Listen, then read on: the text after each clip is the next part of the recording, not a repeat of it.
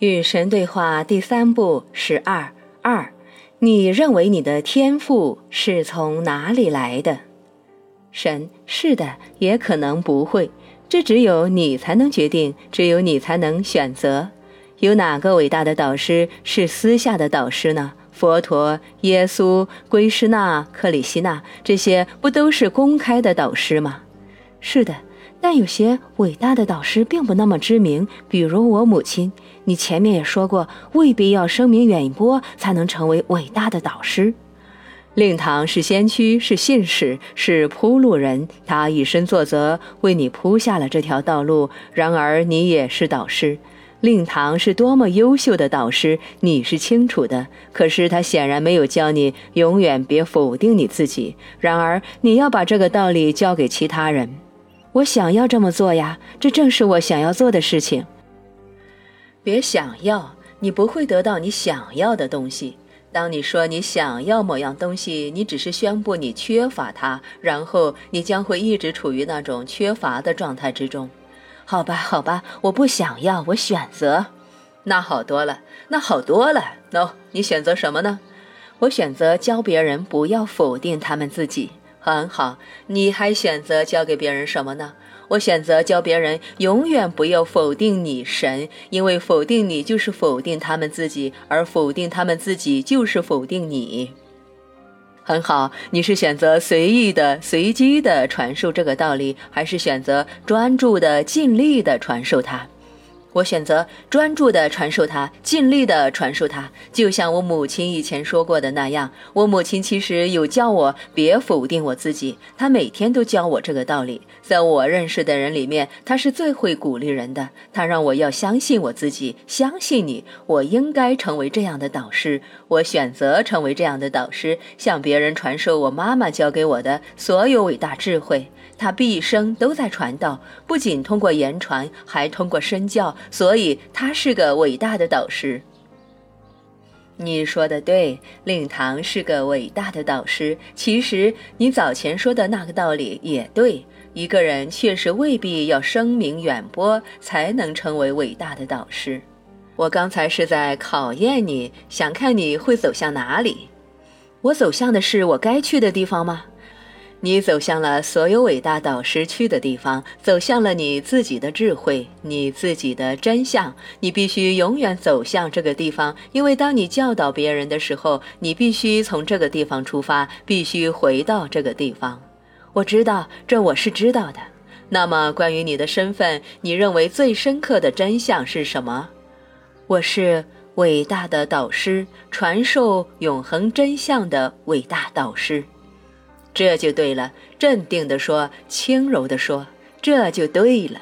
你内心深处知道这是真相，你只要衷心地说出来就好。你这不是在自吹自擂，也没有人会觉得你这是在自吹自擂。你这不是在大言不惭，也没有人会觉得你是在大言不惭。你并不是在装腔作势，你是坦诚相告。这两者有很大的差别。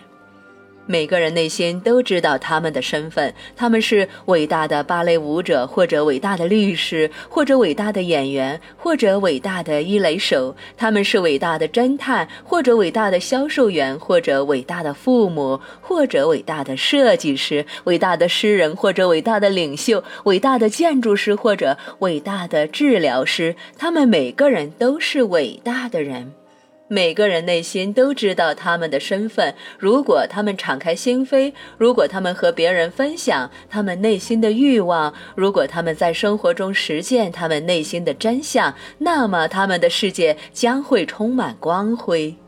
你就是伟大的导师。你认为你这份天赋是从哪里来的呢？是你给的呀。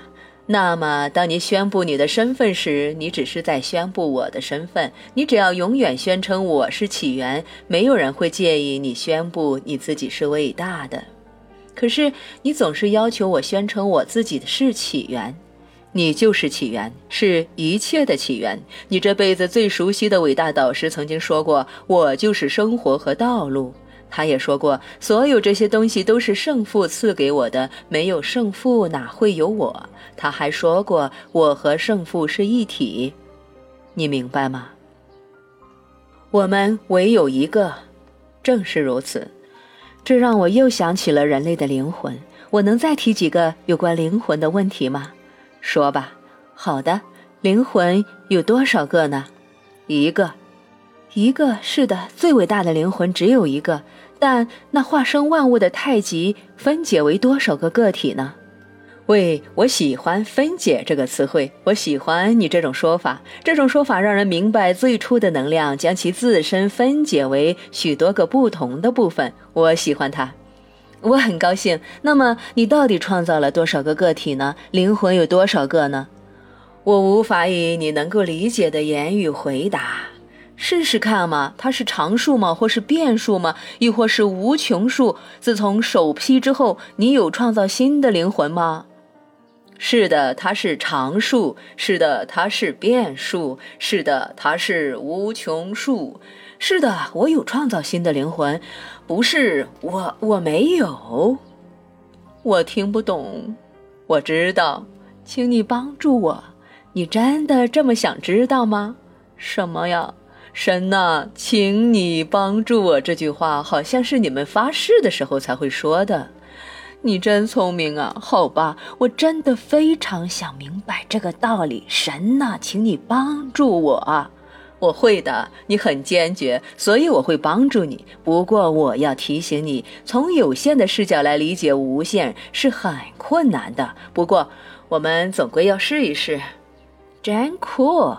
是的，你很酷。好了，首先我们要注意的是，你的问题有个假设，那就是存在一个叫做时间的领域。实际上，这种领域是不存在的。宇宙间唯有一个时刻，那就是永恒的此刻。